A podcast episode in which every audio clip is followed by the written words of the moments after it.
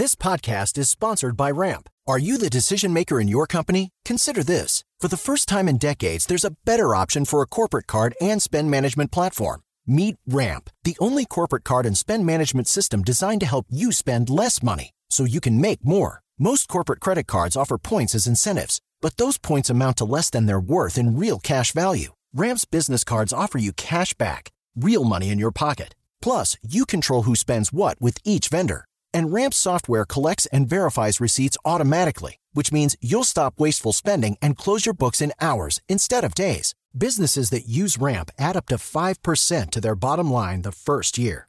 If you're a decision maker, adding Ramp could be one of the best decisions you've ever made.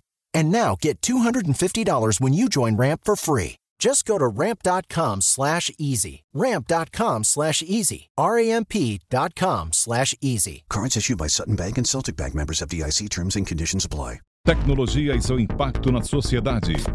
Digital de tudo. Digital de tudo. Com André Miceli.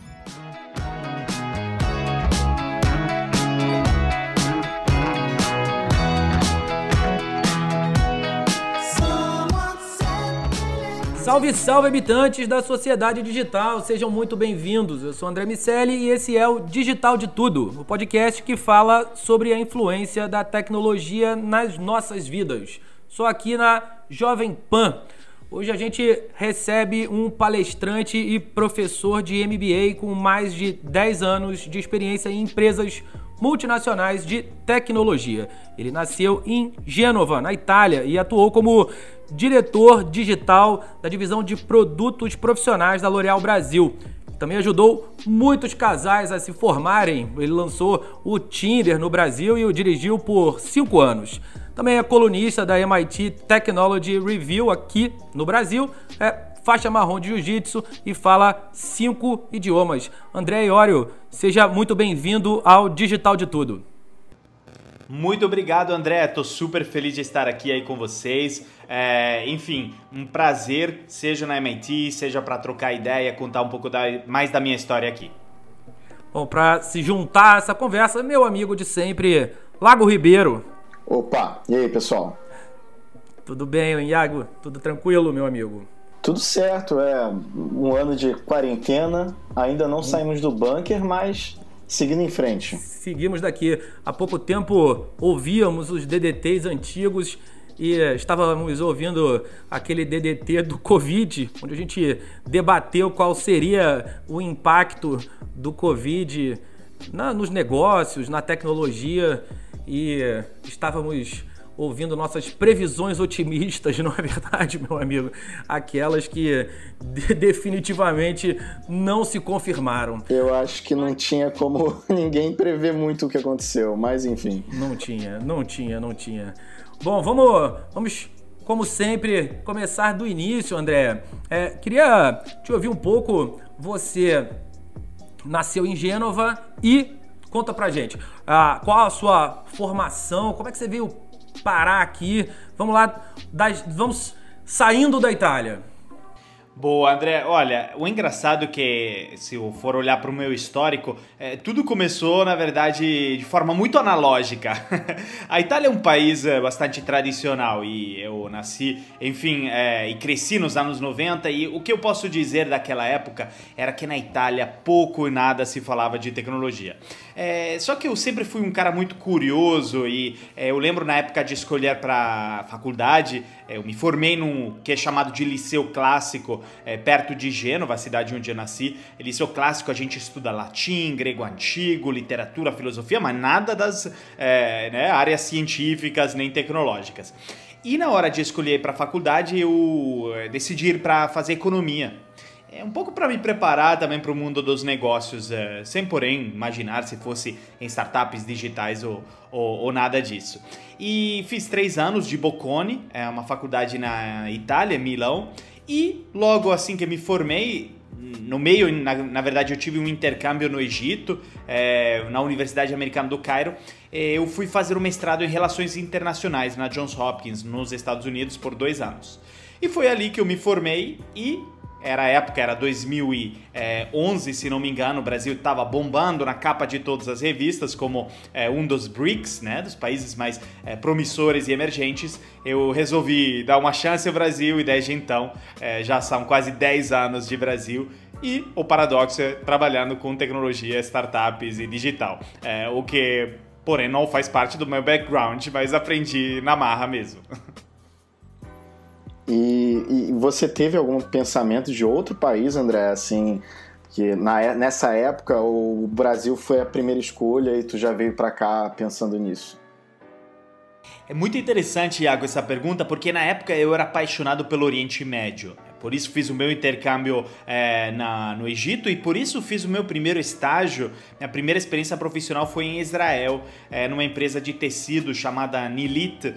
É, foram dois meses passado em Israel um país do qual eu tinha uma enorme curiosidade é, por tudo que eu ouvia sobre o ecossistema é, de tecnologia, startup, eu fui lá para conhecer algumas. É, acabei fazendo um estágio numa empresa mais tradicional, é, porém eu sempre, de alguma forma, me interessei em países é, é, em crescimento, em países não necessariamente tradicionais como poderia ser Europa ou Estados Unidos com certeza eu não queria ficar na Itália. Eu, é, não tanto porque não amo meu país, pelo contrário, mas era porque eu queria algo novo, como eu acho que, enfim, muitos de nós, ainda mais nessa fase de pandemia, querem é, experiências novas, sair da rotina. Eu achava que isso fosse fundamental para o meu crescimento e desenvolvimento. Agora, André, aonde a tecnologia entrou nessa história? Como você veio para cá e de repente estava lançando o Tinder no Brasil? Olha, a história foi engraçada nesse sentido. A tecnologia, o digital, entrou por um acaso na minha vida. Deixa eu te contar, assim que eu cheguei no Brasil, na verdade, eu cheguei uh, sem nada, arrumado de trabalho, né? Eu cheguei para ver o que que eu uh, arrumar, né? Meio que a aventura. E a primeira coisa que eu achei foi uma consultoria pro Sebrae é, em Minas Gerais. Foi um amigo que tinha estudado comigo e é, conhecia uma pessoa que tinha feito a mesma escola que a gente, a Johns Hopkins, e estava com uma empresa de é, consultoria trabalhando é, num projeto é, para o Sebrae Minas. Eu fiz alguns meses desta consultoria, é, enfim, um projeto bem legal, mas não muito a ver com tecnologia, era um projeto é, sobre, enfim, é, desenvolvimento de clusters industriais, é, alguns dos quais ficavam em Minas Gerais, como por exemplo de tecidos e, e assim por diante. Mas na verdade, enquanto eu estava em Belo Horizonte, eu lembro, certo dia estava navegando no LinkedIn, eu vi a, o anúncio de uma vaga é, numa startup tecnológica que agora revelarei, é, de gerente de Belo Horizonte. E o engraçado é que eu não tinha nenhuma qualificação é, para poder ser o gerente desta startup é, em Belo Horizonte, pois não tinha nenhuma experiência no, em tudo que eles requeriam. Mas mesmo assim, sendo que aquela pessoa era um contato que eu conhecia, enfim, eu acabei aplicando para a vaga. E fui contratado. E essa startup era o Groupon.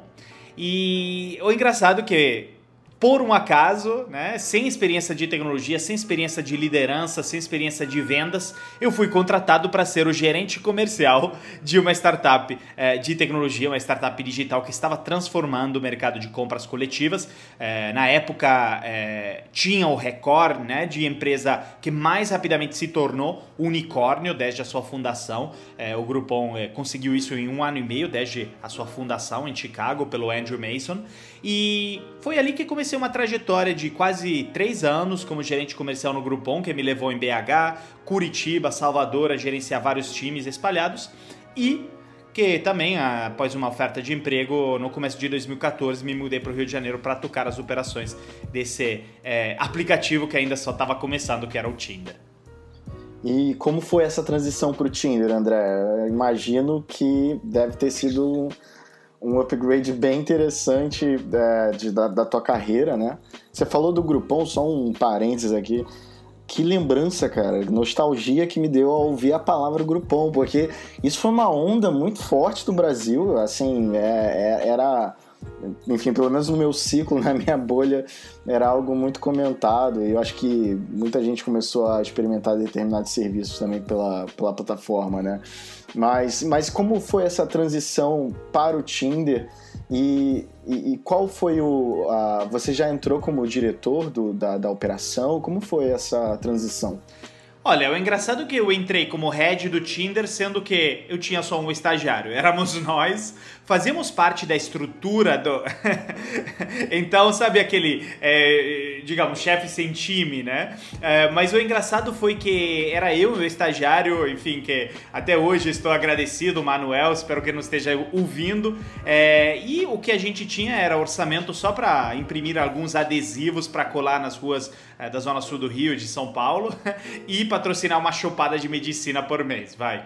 É, e depois, enfim, de um ano de é, guerrilha, né, de marketing e, obviamente, de um trabalho bem feito na imprensa, é, de algumas coisas é, de produto também que a gente implementou para poder melhorar a experiência do usuário, é, a gente notou que já na Copa do Mundo, então em torno de julho, agosto de 2014, o aplicativo começou realmente a crescer e hum, quando penso nas grandes diferenças, Iago, entre o meu trabalho de Groupon e o trabalho do Tinder, eu apontaria duas principais. Primeiro que migrou para mim é, de um desafio comercial para um desafio mais muito mais focado em marketing. Mas o segundo fator era que o que eu notei era uma grande diferença é, no foco no cliente é, nas duas empresas. Enquanto o Groupon era uma empresa que é, só visava crescer, crescer, crescer, vender, vender, vender com uma agressividade comercial muito forte, foi uma escola importante, mas sem foco no cliente, sem garantir uma boa experiência para o cliente, é, acabava que os clientes não voltavam, não tinha retenção e, consequentemente, o negócio implodiu. O Tinder, pelo contrário, tinha um cuidado muito grande em garantir sempre uma boa experiência para o cliente, é, ao ponto que a gente media todas as métricas internas que podiam comprovar uma boa experiência ou menos, por exemplo, a taxa de matches que você tem para cada swipe. Chegávamos neste nível de detalhamento, porque se você tem poucos matches, obviamente acaba sendo frustrante para o usuário da plataforma. Então, eu apontaria essas como principais diferenças. E voltando a digamos, timeline do Tinder, é, foi a Copa do Mundo 2014 que deu verdadeiramente impulsão, né? Fez crescer é, vertiginosamente e começou tudo ali, nessa história do Tinder no Brasil. E André, como se deu a transição do Tinder para os teus momentos posteriores, depois desse dessa musculatura que você acaba ganhando de lançar um produto com essa dimensão e a experiência e notoriedade de mídia, de penetração e capilaridade que isso acaba trazendo, é, você cresce como profissional num país que originalmente não é o seu, mas você acaba ganhando uma influência interessante nas redes sociais, é, através das palestras. E depois, como você foi virando essa chave? Para mim, realmente o Tinder foi uma grande plataforma para eu crescer como profissional e como, digamos, marca pessoal, tenho que admitir.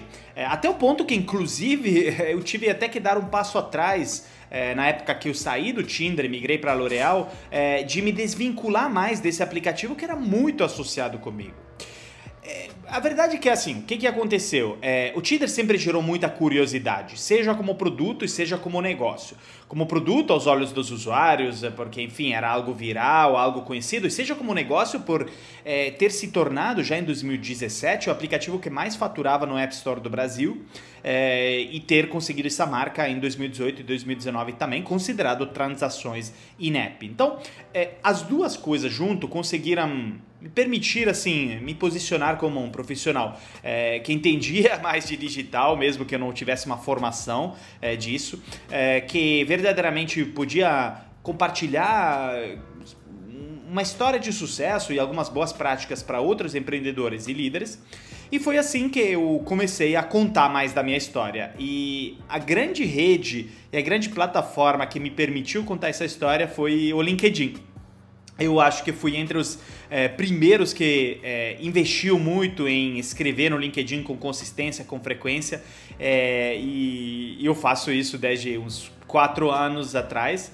É, e depois migrei para outras plataformas como Instagram e tudo. Mas o LinkedIn me permitiu muito ser associado com a imagem de, enfim, um empreendedor que esteve atrás do Tinder e da L'Oréal e nasceram outras oportunidades que hoje, inclusive, fazem parte da minha profissão principal, que é de palestrante 100% dedicado, é, enfim, a trazer um pouquinho de, de transformação digital, um pouquinho de provocações sobre esse tema nas empresas.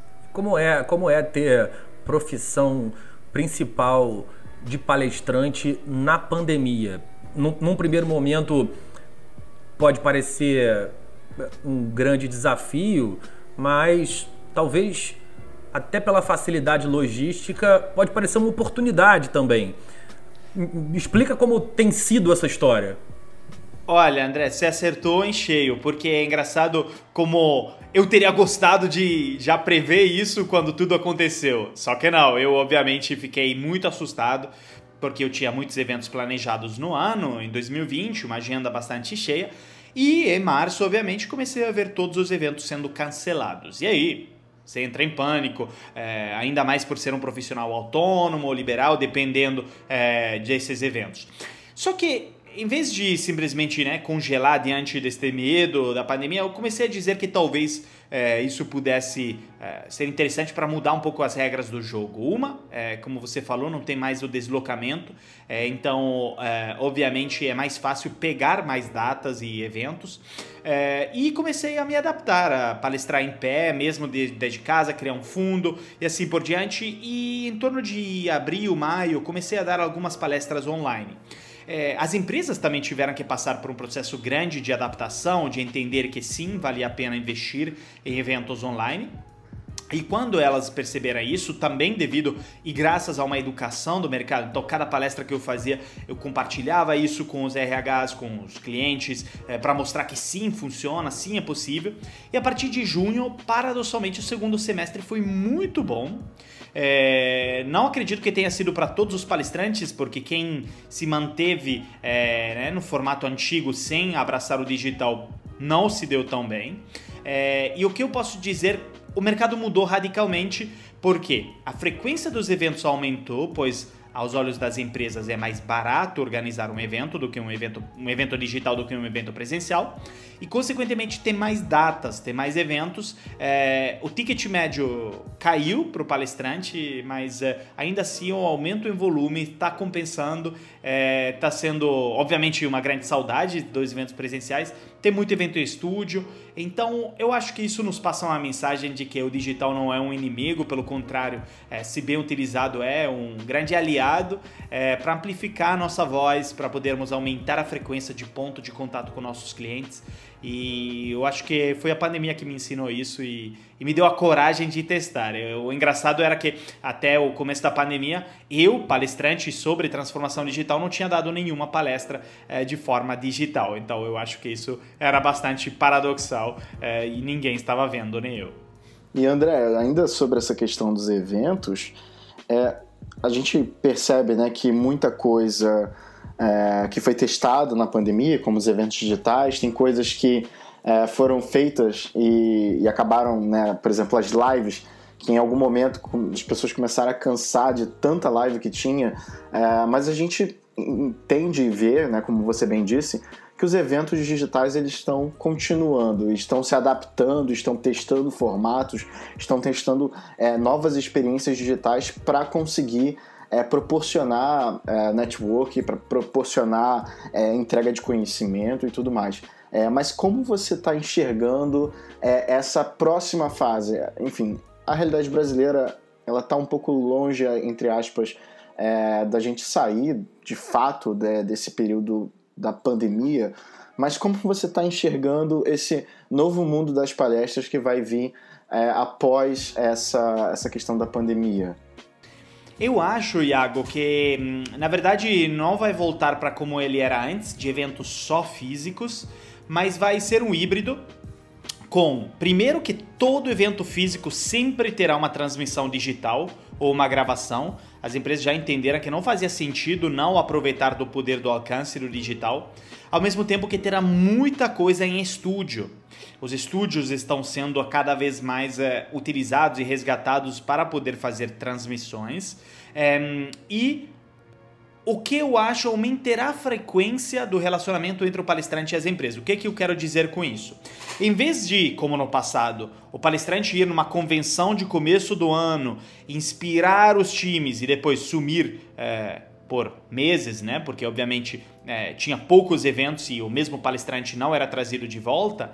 É, agora, talvez o palestrante consegue gerar uma consistência de mensagens e estar presente em uma palestra digital, depois de um evento presencial, fazer alguma live por algum aplicativo como o Instagram, o, o, o Clubhouse, criar podcasts corporativos, estar mais presente. Eu acho que o futuro será um relacionamento mais duradouro, um pouco como aconteceu com os influenciadores com as marcas nos últimos é, tempos. Antes, influenciador era né, por post. E agora as marcas estão se engajando muito mais, até o ponto que alguns influenciadores eles viraram, entre aspas, executivos de empresa. A gente vê isso é, da Anitta com os call beats, a gente vê é, agora com muitos outros casos, como por exemplo, se não me engano, enfim, a, a, a Mariana Rui Barbosa com Safra, assim por diante.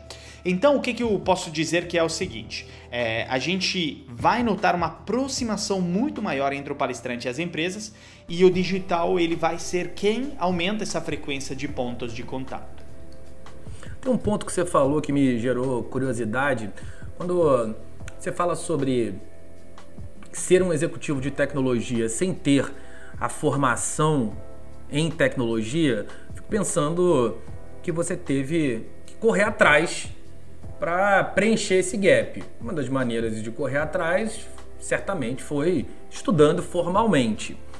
Um ponto que sempre aparece quando a gente conversa com, com executivos que precisaram preencher lacunas, sejam elas quais forem, é, é a utilização de membros da equipe para isso. Os executivos vão ali contratando pessoas que têm forças maiores do que as deles em determinadas em determinados pontos para que essas pessoas é, os ajudem a, a, ganhar conhecimento nessas, nesses pontos que precisam ser preenchidos.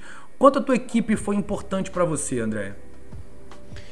Olha, foi fundamental a minha equipe, obviamente, é, mas o que precisava eu, do meu lado como líder, é, era também mostrar que eu sabia me comunicar é, com a equipe. O que, que eu quero dizer? Que eu entendi as dores deles, entendi os problemas deles. Faço um exemplo. É, na época do Groupon, é, eu, como eu comentei, assumi como gerente comercial é, e eu não tinha nenhuma experiência comercial. Eu era ótimo de economia, de fazer, enfim, planilhas, eu tinha aquela cabeça de consultor. Só que o problema é que meus vendedores iam para a rua, fechavam contratos e eu tinha que guiar eles. E o que, que aconteceu no começo, por eles verem que eu não era um cara comercial, eles começaram meio que a levar é, algumas dicas minhas e tal em baixa consideração. Não, não, não, não via isso como vindo de uma autoridade. Ou pelo menos não era uma conversa entre pares. E o que, que eu tive que fazer, o que eu nunca deixei de fazer, eu acho que isso é um traço que é fundamental em qualquer profissional, ainda mais neste mundo que está mudando o tempo todo. É, tem previsões da Dell que dizem que é, 85% dos empregos que existirão em 2030 não foram inventados ainda. Então, se a gente acha que a nossa educação é o que vai determinar quem a gente for na vida, eu acho que a gente se limita. Então, eu comecei a sair para rua também. Peguei uma pequena carteira de clientes do Groupon e comecei a alocar para mim, negociar com eles.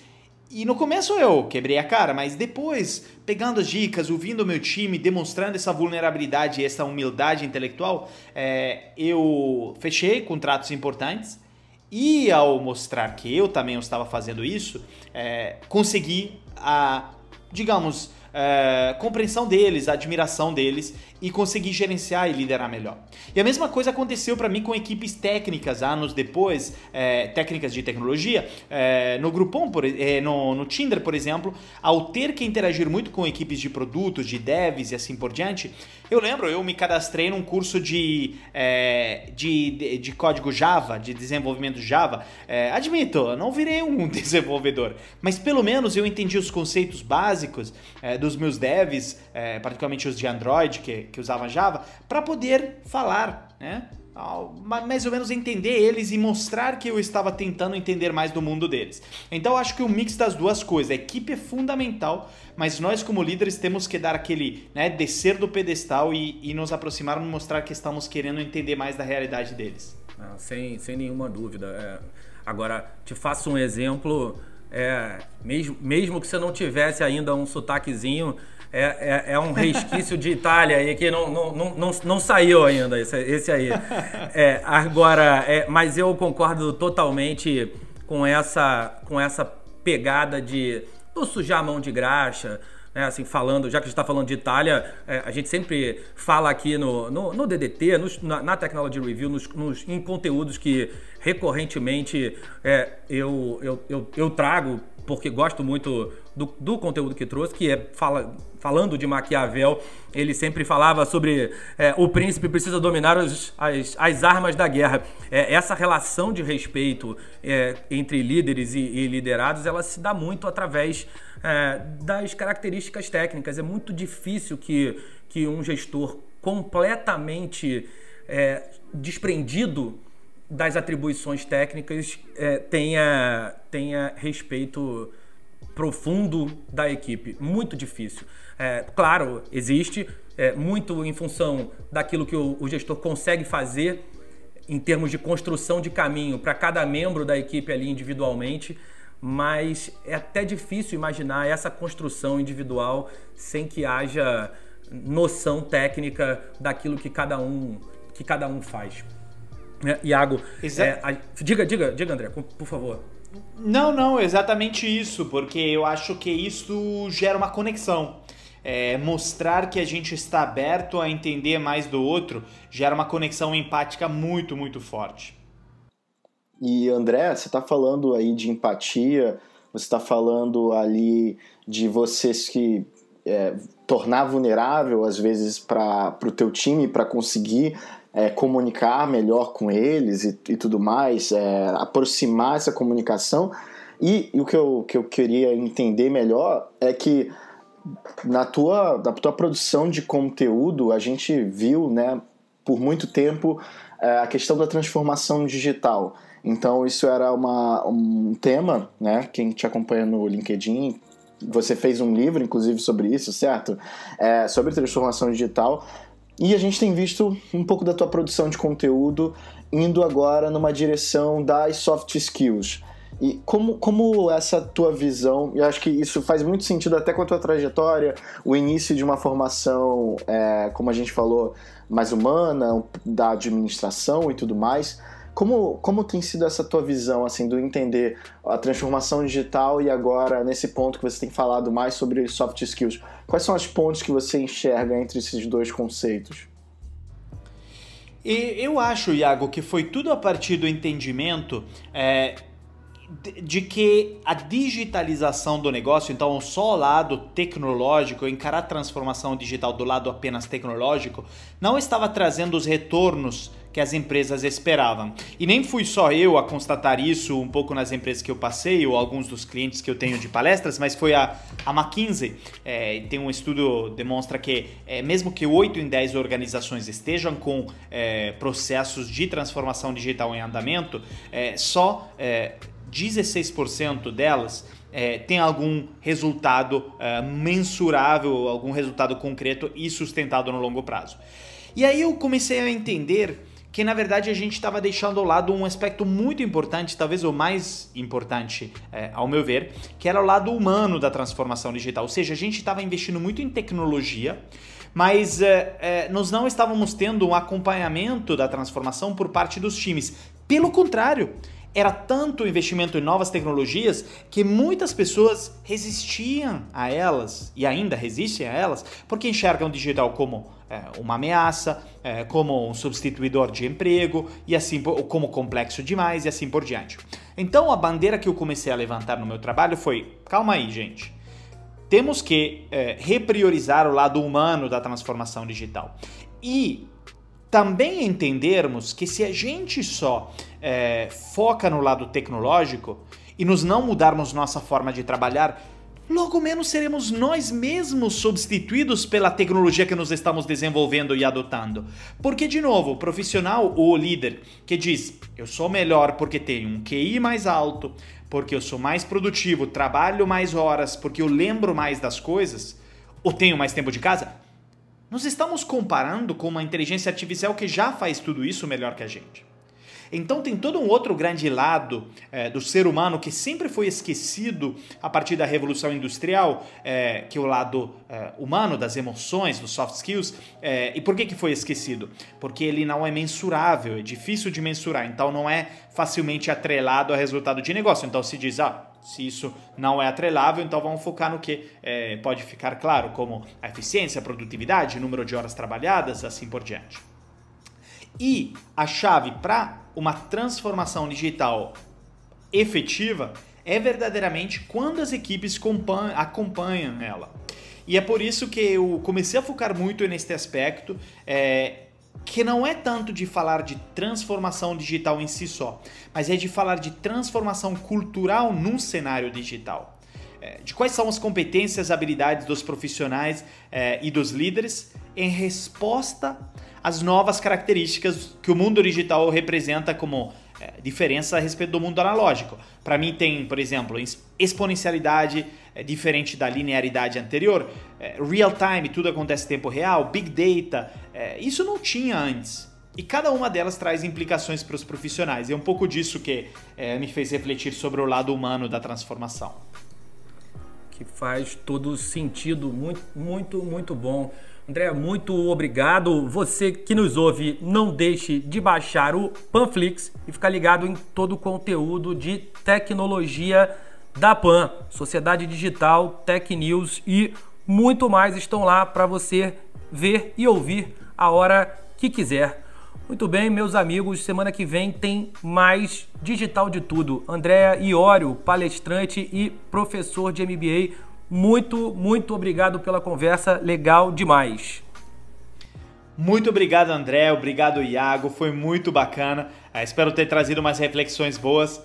E obrigado de novo é, para vocês e os ouvintes. Sem dúvida trouxe. Meu amigo Iago Ribeiro, até o próximo Digital de Tudo. Até o próximo Digital de Tudo. Eu vou sujar minhas mãos aqui um pouquinho de graxa, pegando um pouco da experiência do nosso amigo André.